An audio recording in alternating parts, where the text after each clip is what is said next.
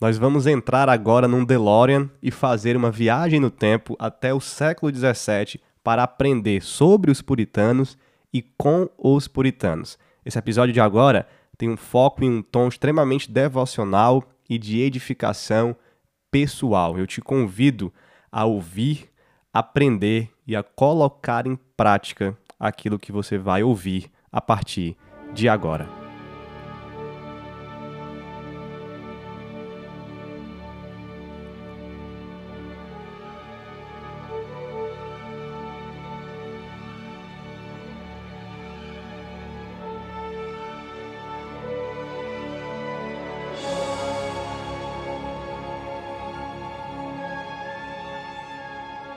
Seja muito bem-vindo, eu sou o Pedro Pamplona e você está na minha biblioteca, um lugar de reflexão teológica a partir dos meus livros e da minha vivência como cristão, marido, pai, membro e pastor de igreja. Fique à vontade, prepare a mente e o coração e vamos crescer juntos na fé cristã para a glória de Deus. E esse episódio chega até você por meio dos membros da comunidade Biblioteca Pamplona Mais. Lá você tem acesso exclusivo a conteúdos especiais como livros comentados capítulo por capítulo, mini cursos e mais, além de poder dar sugestões e até participar dos nossos episódios. O link para você assinar está na descrição desse cast e nas minhas redes sociais, PedroMCP tanto no Instagram como no Twitter. Venha participar da nossa comunidade. É baratinho e eu te espero lá.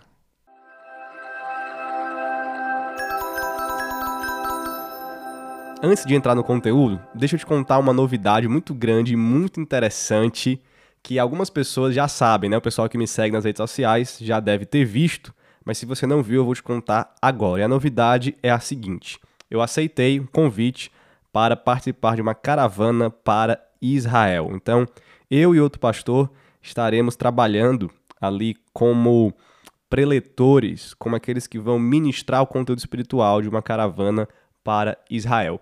Não passe esse aviso, ele pode servir para você. Se você tem interesse, continue ouvindo aqui informações rápidas que eu vou dar sobre esse projeto. Que, gente, tanto o roteiro turístico quanto o conteúdo que será ministrado estão muito bons. Então se liga nas informações. Nós vamos fazer uma caravana Egito e Israel, ok? Vai acontecer a viagem dos dias 3 a 16 de dezembro de 2024. Essa viagem acontece comigo, pastor Pedro, e com o pastor Saulo Porto, um pastor que tem experiência demais com missões transculturais e atua em vários países, principalmente na África, ele por parte da Europa, e também como professor de cosmovisão. Ele já viajou muitos países ensinando sobre cosmovisão, já esteve em alguns locais de Israel ensinando cosmovisão, e é um homem cheio de sabedoria, de experiência, e nós vamos fazer um conteúdo chamado No Caminho com os Discípulos. Vamos falar sobre a cosmovisão e a teologia dos primeiros seguidores de Jesus em loco, lá nos locais por onde eles passaram. Nós vamos ter esse conteúdo sobre discipulado, falando de cosmovisão, teologia e missão também. O roteiro tá muito bom, gente. O roteiro sai de Guarulhos, nós vamos para São Paulo, nós passaremos por uma conexão em Roma. Lá em Roma haverá um tempo ali para fazer um city tour pela cidade, ok?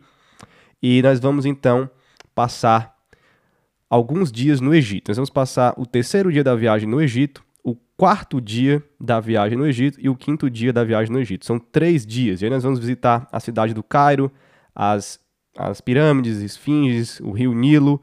Depois nós vamos. São dois dias no Egito, é, perdão. Depois nós vamos viajar do Egito até Jerusalém, até né, Israel. Nós vamos fazer esse, esse êxodo.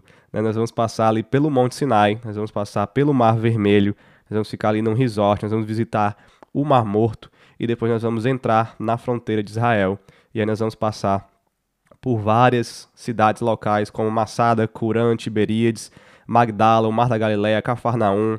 Nós vamos visitar mon o Monte das Bem-aventuranças, o Rio Jordão, né, o Monte Carmelo do Amargedon, Cesareia de Filipe, Canada da Galileia, Jericó, e aí estaremos ali em Jerusalém, no Monte das Oliveiras, no Getsemane, uh, no Monte Sião, no Tanque de Bethesda, enfim, vários desses locais né, que Jesus passou e que os discípulos passaram. O Muro das Lamentações, o Jardim da Ressurreição, a conhecida ali como Via Dolorosa. Nós vamos estar ali e também uh, visitando vários lugares, vários lugares, tá bom? São 14 dias de viagem em dezembro de 2024. Eu vou ser bem claro, bem aberto com vocês. Eu sei que vocês estão se perguntando qual é o valor desta viagem. O valor desta viagem é 4.575 dólares, ok? Por pessoa. E nós temos um grupo no WhatsApp com os interessados. Eu vou deixar o link na descrição desse podcast. Lá você recebe o PDF com todo o roteiro. Lá você tira as dúvidas comigo e com o pessoal da agência, ok? e lá você tem todas as informações que você precisa. A forma de pagamento é muito facilitada, a agência facilita demais, tem várias opções. E é o seguinte: nós estamos lançando agora em agosto. Essa semana foi o lançamento aqui em Fortaleza dessa caravana, dessa viagem. E se você fechar o pacote agora em agosto, você tem duas vantagens. Primeiro, o dólar está fixado em R$ 4,99 até o final do mês de agosto agora de 2023. Depois ele vai aumentar um pouquinho, segundo a cotação, né, que vai mudando então, ele está fixado para agosto em 4,99. Ele vai aumentar em setembro. E segundo é que você tem mais tempo para parcelar. Se você fecha em agosto, você precisa fazer o seu parcelamento, né, que tem várias opções aqui de quantas vezes que você quiser até a viagem e no cartão de crédito você pode passar, parcelar até depois da viagem.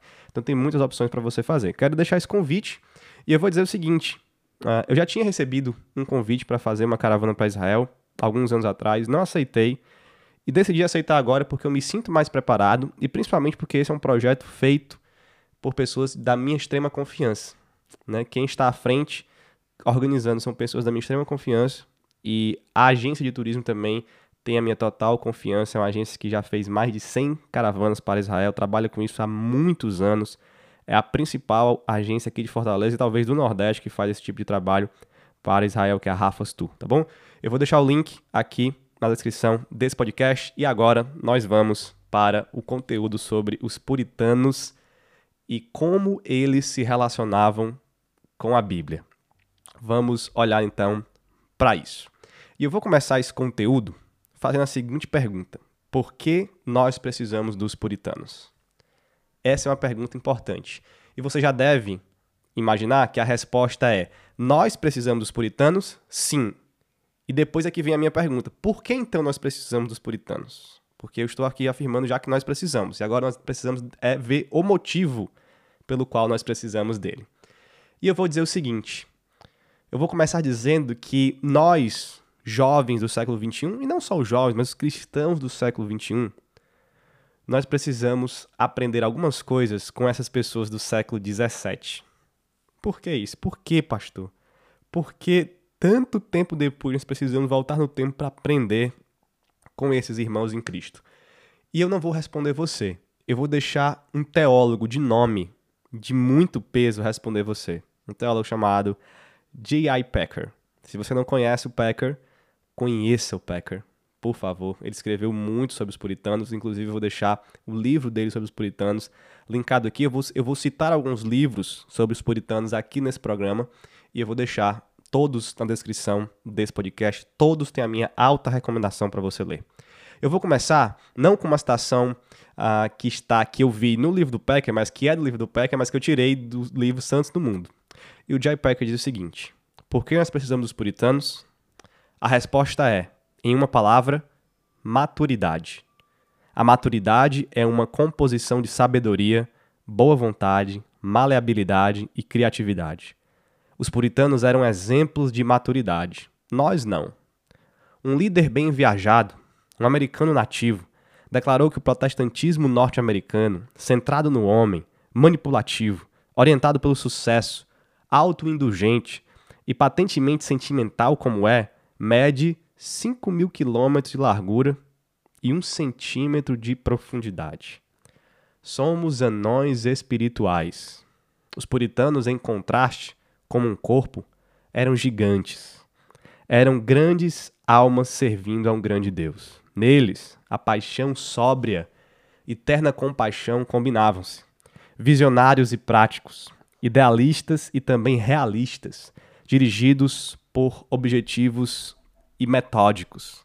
Eram grandes crentes, cheios de esperança, grandes realizadores e grandes sofredores. Essa é uma citação do livro Entre os Gigantes de Deus, do Jay Parker. Então, os puritanos foram gigantes espirituais. Eles foram gigantes em maturidade. E é por isso que estamos aqui agora pensando neles, relembrando deles. Porque nós precisamos do, dos puritanos como exemplos que nos ajudarão a sair de um cristianismo raso e mergulhar nas profundezas de Deus. E eu quero colocar aqui algo que nós precisamos ter cuidado quando nós fazemos análises históricas, principalmente quando nós queremos aprender com o passado e de certa forma até imitar o passado, que é o bom senso de fazer as adaptações devidas e o bom senso de não colocar fardos excessivos, eu vou chamar de fardos históricos, sobre a igreja de hoje. Nós precisamos sempre ter em mente que o estilo de vida mudou, a sociedade mudou, as demandas mudaram, que várias coisas mudaram. Isso não pode servir de desculpa para não sermos maduros, nem desculpa para não termos profundidade com Deus, mas também evita o extremo de dizer precisamos viver da exata mesma forma que os puritanos e precisamos fazer exatamente aquilo que os puritanos faziam. Eu vou dar um exemplo bem, bem exagerado para você entender. Geralmente, quando você vê uma foto muito conhecida dos puritanos, algumas imagens bem conhecidas, você vai ver que uma delas é um pai de família andando com a sua família indo à igreja, ele está com uma arma nas mãos. E aí o pessoal diz assim: olha só, puritanos usavam armas para defender as famílias. E aqui eu não vou entrar nem no mérito se isso é certo ou errado. Eu sou um cara que tende a não ver tanto problema no armamento, né? Mas tenho minhas questões sobre essa questão no Brasil. Mas enfim, isso é um assunto para outra conversa que eu nem gosto de ter, que é muito polêmica e eu não entendo muito bem. Mas vamos lá. Alguns diriam, tá vendo? O pai de família do dia de hoje, o homem do dia de hoje, assim como os puritanos, deve andar armado. E essa é uma conclusão, na minha opinião, bem precipitada. Porque ali o homem daquele século estava defendendo de animais, defendendo até de, de outras pessoas más, né? Porque eles viajavam, andavam sozinhos por estradas perigosas, por bosques, por florestas, né, para ir à igreja ou para ir até outro lugar. Então nós temos uma sociedade bem diferente, um funcionamento bem diferente. Mas enfim, só esse exemplo bem exagerado para você entender né, que nós precisamos fazer devidas né, é, correções históricas, vamos dizer assim, adaptações históricas, melhor dizendo. Então eu não quero aqui lançar nenhum fato sobre a sua vida para você, olha, eu preciso ser exatamente como Joe Owen foi.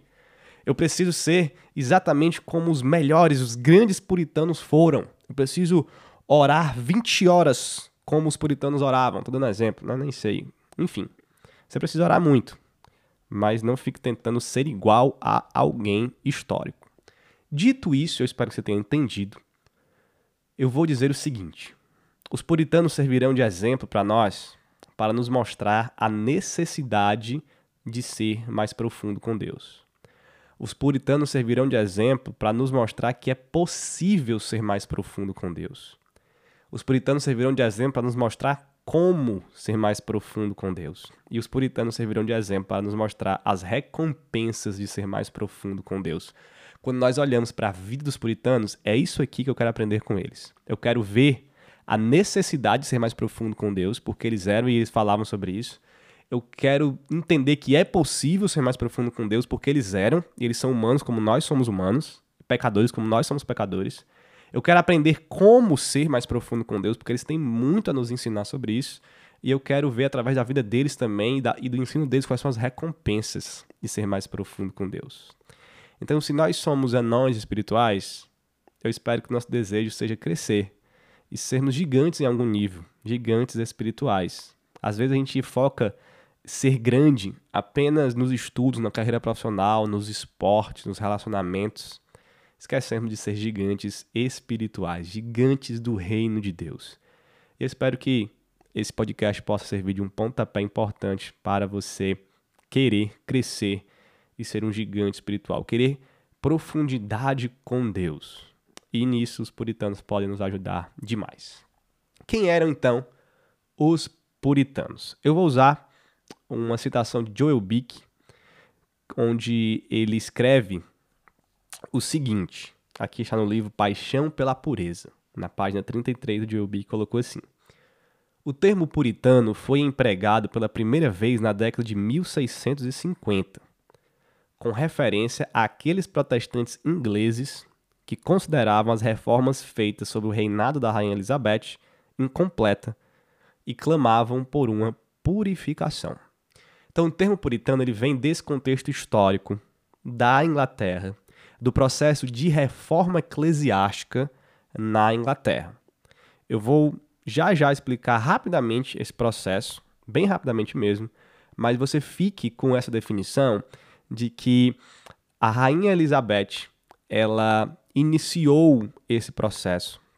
Ela separou ali, vamos dizer, uma igreja reformada, vamos colocar assim, né, estatal na Inglaterra. Só que os puritanos acharam essa reforma incompleta, eles queriam uma reforma pura, total, eles queriam purificar ainda mais a igreja da Inglaterra. Por isso, eles eram os puritanos, eles clamavam por purificação. Então, o puritanismo foi um movimento religioso que começa e tem um foco no, em, na, na igreja, na religião da Inglaterra, na religião cristã da Inglaterra. E ele acontece nesse ambiente de reforma protestante inglesa que se inicia ali no século XVI e o puritanismo se espalha no século XVII. Alguns acontecimentos históricos para que você entenda aqui a origem desse movimento.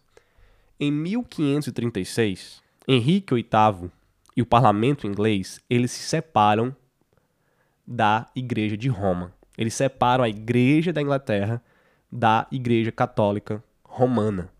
Então há uma quebra aqui. Eles não, eles não estão mais ligados agora à autoridade do Papa. Eles separam isso. E aqui se inicia, vamos dizer assim, essa, essa jornada de reforma. Porque há uma separação. Em 1547, Eduardo VI torna-se rei e no reinado dele a reforma protestante na Inglaterra avança.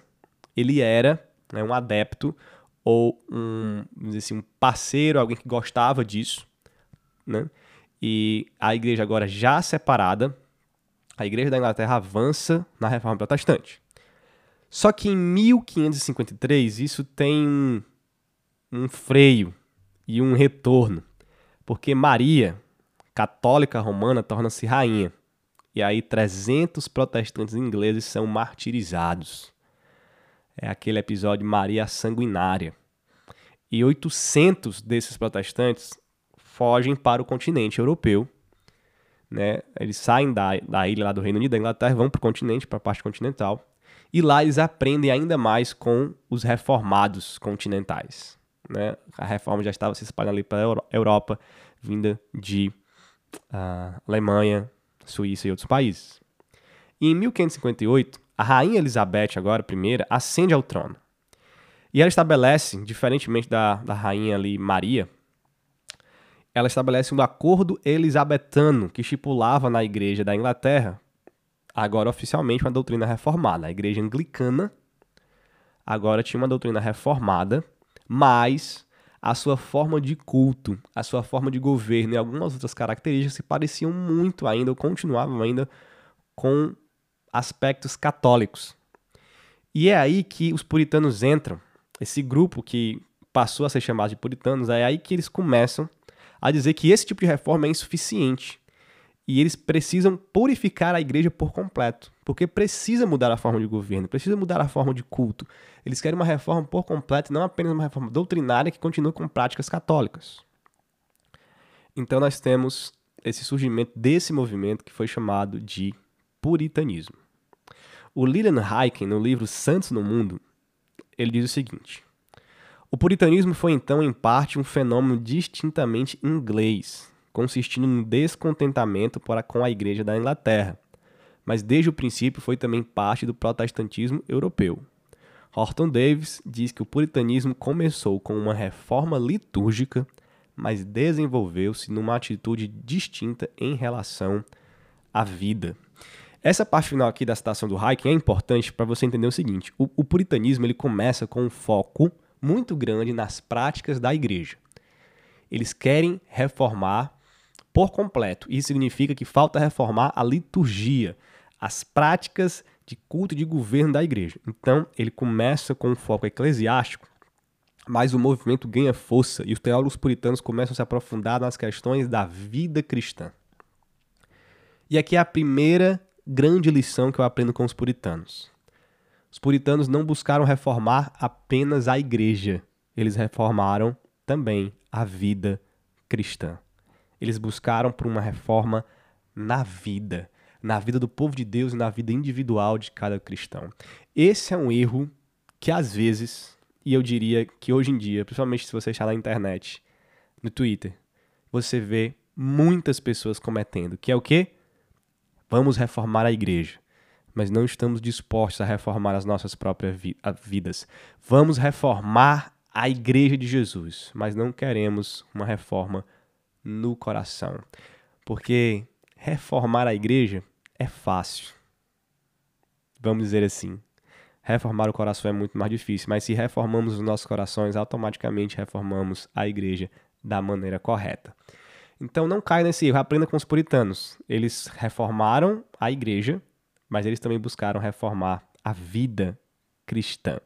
Então nós percebemos rapidamente os erros na igreja, mas temos dificuldade em perceber os nossos próprios erros, né? Queremos mudar as igrejas, mas não queremos mudar a nós mesmos. Os puritanos fizeram ambas as coisas e ficaram conhecidos como grandes reformadores da vida. E eu vou citar para você aqui algumas características dos puritanos que nos ajudam a enxergá-los melhor. Depois eu vou citar alguns pontos teológicos dos puritanos pontos fortes teológicos e depois algumas coisas que os puritanos não gostavam, tá bom? Só para que você conheça um pouco mais do geral do puritanismo, né? Claro que deve ter puritanos que fogem a essas coisas aqui, mas aqui está um balanço geral. Algumas características do movimento. O puritanismo foi um movimento religioso, ok? Não esqueça disso. O puritanismo foi um movimento de protesto e reforma. O puritanismo foi um movimento leigo. Isso quer dizer que não só apenas pastores e professores participavam do movimento, não, aqueles que não eram ordenados, ou seja, os leigos também participavam. Também tinham voz e também contribuíram muito. O puritanismo foi um movimento erudito. Leigo, sim, mas erudito. Isso quer dizer o quê? Fechado aos eruditos? Não. Mas de muito estudo e de uso constante da ferramenta da educação. Muito estudo. E o puritanismo começa como um movimento religioso, mas ele também foi um movimento político e econômico. Né? Ele adentrou também nessas esferas aqui da sociedade, principalmente inglesa. Então aqui estão algumas características. Pontos que eu julgo fortes do movimento puritano. Vamos lá. Eles tinham a Bíblia como palavra de Deus e autoridade final de crença e de prática. Esse é um ponto forte dos puritanos eles tinham uma forte ênfase na criação e no mundo como mundo de Deus, como a criação de Deus. Eles tinham as doutrinas da graça, como soteriologia. Eles tinham uma forte crença na soberania e na providência de Deus. Eles tinham um foco muito grande na teologia sobre a pessoa humana, em desenvolver essa antropologia, questões como imagem de Deus, pecado, redenção, vida eterna. E eles tinham uma doutrina muito forte do chamado da vocação. Tanto no chamado geral, para nós sermos crentes, nós fomos chamados para isso, como eles tinham uma doutrina específica de um chamado de vocação do trabalho. Né? Eles tinham uma boa visão do trabalho cristão. Alguns pontos fo fortes são esses que eu, que eu julgo que merecem ser citados. Os puritanos não gostavam de algumas coisas. Os puritanos não gostavam de ostentação. Eles prezavam por uma vida simples. Não é uma vida, não confunda com um voto de pobreza, não é uma vida pobre. Né? Por mais que tivesse puritanos pobres e ricos, mas não é uma vida pobre, é uma vida simples, sem ostentação. Os puritanos não gostavam de frieza espiritual. Eles não gostavam de cultos frios. Né? Não confunda aqui com uma liturgia mais organizada, mas eles não gostavam de cultos frios, não gostavam de uma frieza espiritual. Os puritanos não gostavam de farras, de festas. Aqui, inclusive, eles eram até exagerados. No livro do Leland Hiking, há um, um capítulo com os pontos fracos dos puritanos, isso é importante se dizer. Eles não foram perfeitos, tá, gente? Eles tiveram alguns erros, alguns exageros. Nessa questão das farras aqui, por exemplo, das festas e das comemorações, havia alguns exageros puritanos. Por mais que eles tivessem um princípio correto, porque estavam combatendo uma cultura extremamente imoral, eles exageraram na resposta em alguns momentos, tá? Em alguns puritanos. Mas eles não gostavam dessa vida de farras, de bebedeira, e eles tinham nisso um princípio correto. E outra coisa que os puritanos não gostavam também é de preguiça. O puritano não gosta de preguiça, e precisamos aqui aprender com eles também.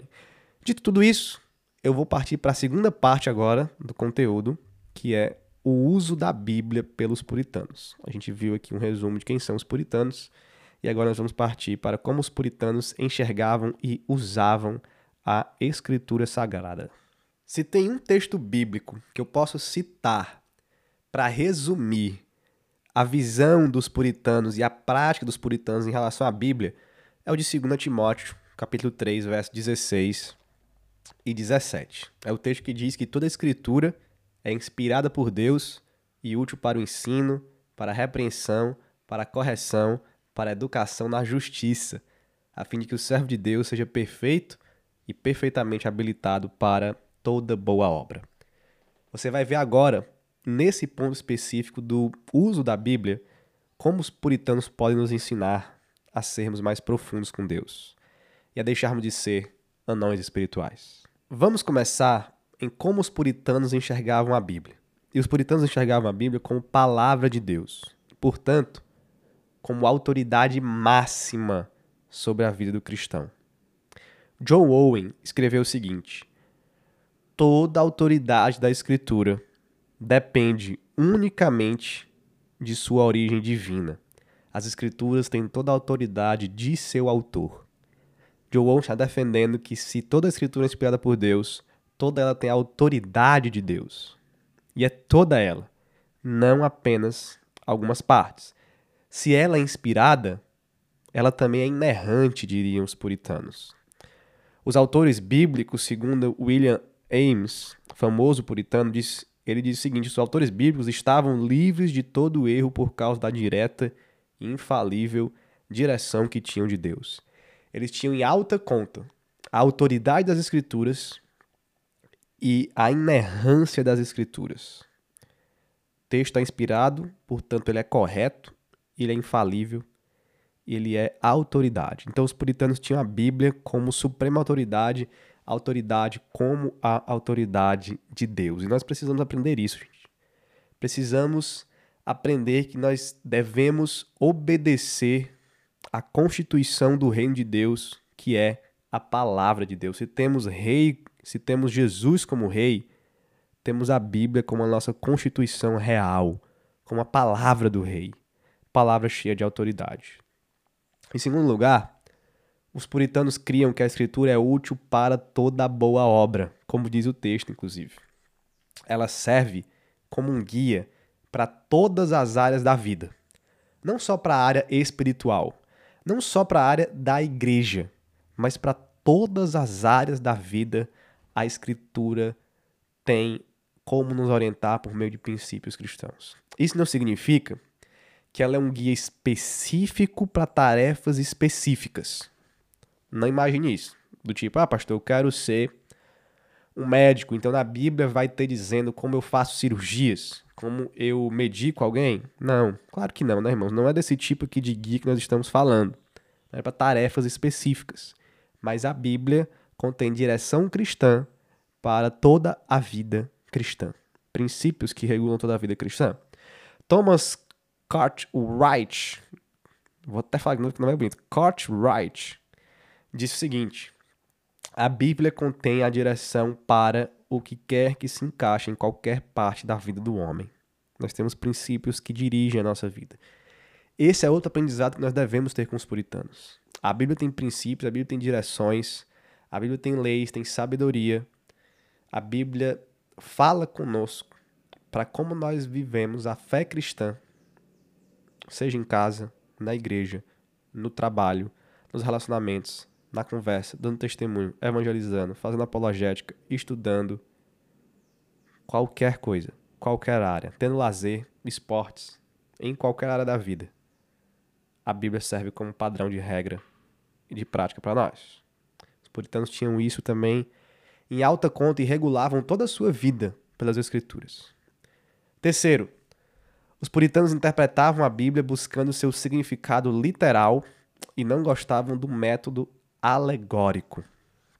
Isso é muito importante. Por muito tempo na história da igreja, nós tivemos uma ênfase muito grande no método alegórico. E os puritanos, eles não gostavam desse método, e eles têm razão aqui, né? E a gente pode aprender com eles muita coisa.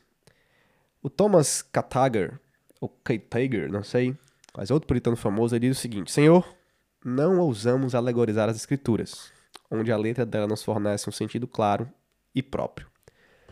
Então, a ideia não é levar tudo ao pé da letra. O sentido literal não é isso. Né? A ideia é que onde a Bíblia está sendo clara e direta, a gente não alegoriza.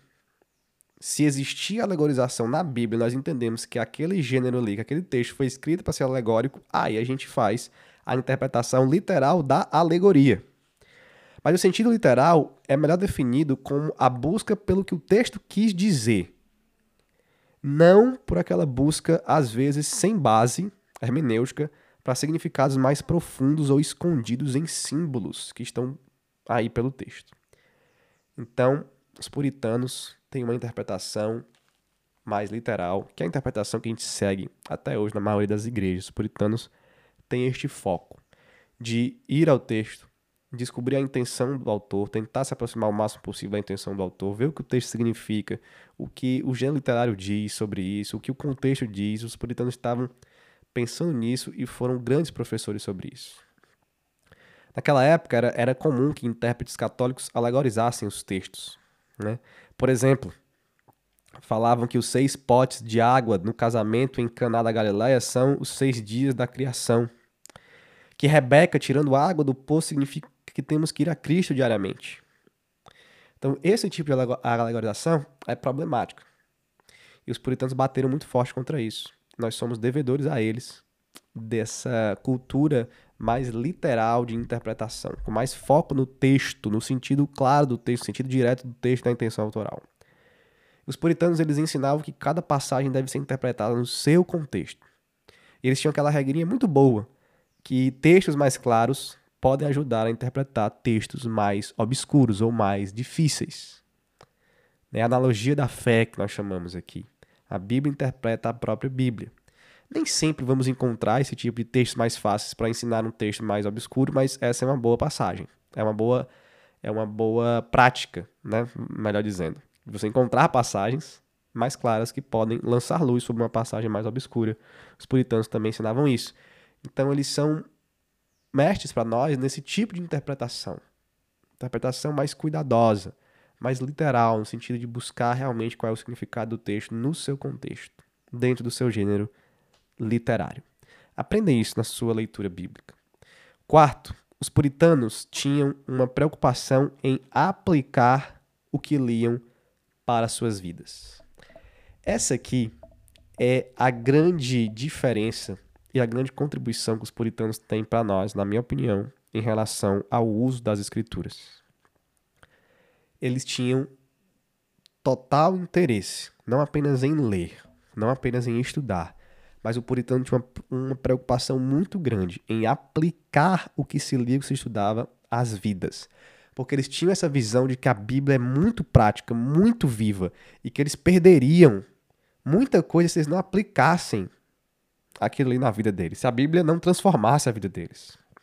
William Ames diz o seguinte: Embora várias partes da Escritura tenham sido escritas sobre uma ocasião especial e tenham sido dirigidas a homens e assembleias particulares, na intenção de Deus elas são para a instrução dos fiéis de todas as épocas, como se fossem especialmente dirigidas a eles.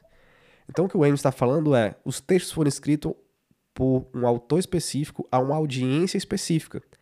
Mas por meio disso, Deus fala a todos nós, hoje, todos nós, todos os crentes de todas as épocas. Se nós aprendemos a interpretar corretamente, dentro daquele contexto histórico, nós vamos retirar lições para nós, os mandamentos bíblicos para nós, a verdade bíblica para nós. Então, os puritanos faziam isso na interpretação, e ao interpretar melhor, corretamente, eles traziam aplicações para suas vidas. Eles diziam: Isso aqui precisa me mudar de alguma forma. E eles trabalhavam para que essa mudança acontecesse. Os puritanos, eles meditavam no texto.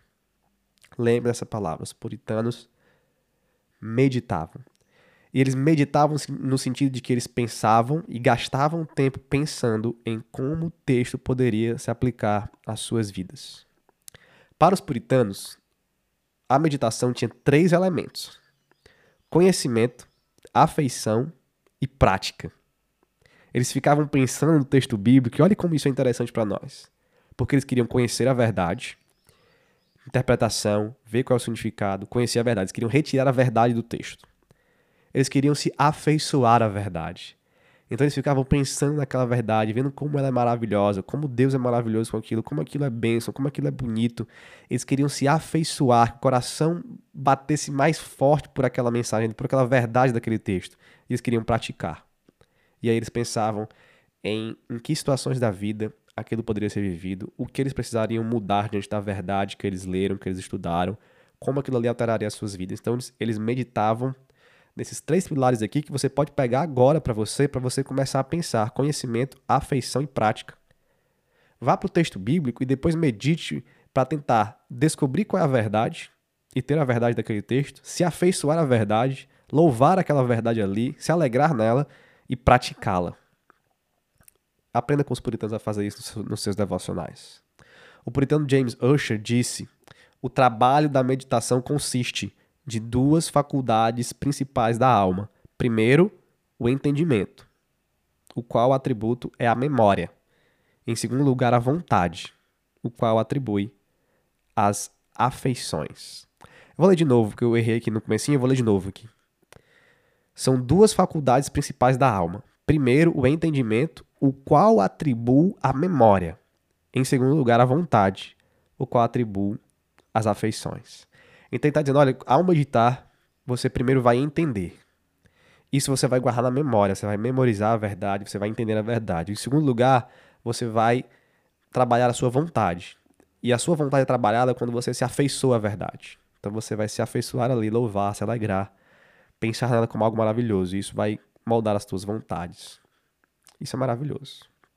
E aí, os puritanos sempre ensinavam a Bíblia. Sempre gostavam de ensinar a Bíblia trazendo aplicações práticas para as nossas vidas. Nós, pregadores positivos, devemos muito aos puritanos por esses ensinos históricos aqui. Porque a nossa pregação não precisa, não pode só ensinar, ela precisa aplicar. Não é só interpretação, é interpretação e aplicação do texto. Então, nessas quatro características aqui, nós aprendemos muito com os puritanos. Os puritanos enxergavam a Bíblia como a autoridade máxima sobre toda a vida do cristão. Os puritanos acreditavam que ela é útil, que a Bíblia é útil para toda a boa obra, que tem princípios que norteiam e guiam todas as áreas da vida do cristão. Os puritanos interpretavam a Bíblia buscando o seu significado literal e não por meio de alegorização do método alegórico. E os puritanos tinham uma preocupação grandiosa em aplicar a verdade para as suas vidas, para transformar as suas vidas e faziam isso por meio da meditação. John Flavel disse o seguinte, e eu vou encerrar aqui com essa citação do Flavel. A Escritura nos ensina a melhor maneira de viver, a maneira mais nobre de sofrer e a maneira mais confortável de morrer. Essa é a visão que os puritanos têm da palavra de Deus. Ela nos ensina a passar por todas as etapas da vida, por todas as fases, por todas as circunstâncias da vida. É a escritura que nos guia. E nós devemos gastar tempo, meditação, nós devemos nos deslumbrar, amar, nos afeiçoar, aplicá-la às nossas vidas. A escritura nos ensina a melhor maneira de viver, a maneira mais nobre de sofrer e a maneira mais confortável de morrer. Aprenda com os puritanos. Eu deixei os livros linkados aqui na descrição desse podcast para que você possa ler sobre esse movimento histórico, sobre algum desses crentes, você possa aprender com eles. Se você nunca leu sobre os puritanos, Comece com um dos livros que eu vou indicar aqui, tá bom? Leia sobre eles e você vai ver mais conteúdo aqui sobre puritanismo neste podcast. Leia a palavra de Deus, medite na palavra de Deus, tenha ela como autoridade máxima na sua vida. Várias coisas surgem como autoridade nas nossas vidas, né? Tem a Bíblia como autoridade máxima. Submeta a ela, porque se submetendo a ela, você está se submetendo a Deus. Seja um gigante espiritual, o máximo que você puder ser. Se aprofunde. Se aprofunde em Deus, nas coisas de Deus. Nós precisamos dos puritanos, como diria o Jay Packer, porque precisamos de mais maturidade, mais profundidade. Eu vou ficando por aqui. Esse é o episódio de hoje do Biblioteca Pamplona. Se você gostou desse conteúdo, não esquece de nos seguir no Spotify, de me seguir nas redes sociais, arroba PedroMCP, tanto no Instagram como no Twitter, de compartilhar este conteúdo com alguém, com amigo, com a sua igreja, nos grupos aí que você tem de crentes, grupos, grupos da igreja. Compartilhe e fica o meu convite para você participar também da comunidade Biblioteca Pamplona Mais. Lá tem muita coisa boa para os membros alguns conteúdos exclusivos, nosso grupo de bate-papo no Telegram e outras vantagens que de vez em quando aparecem por lá. Tá bom? Vou ficando por aqui. Muito obrigado a você que escutou. Que Deus te abençoe e até a próxima semana. Valeu!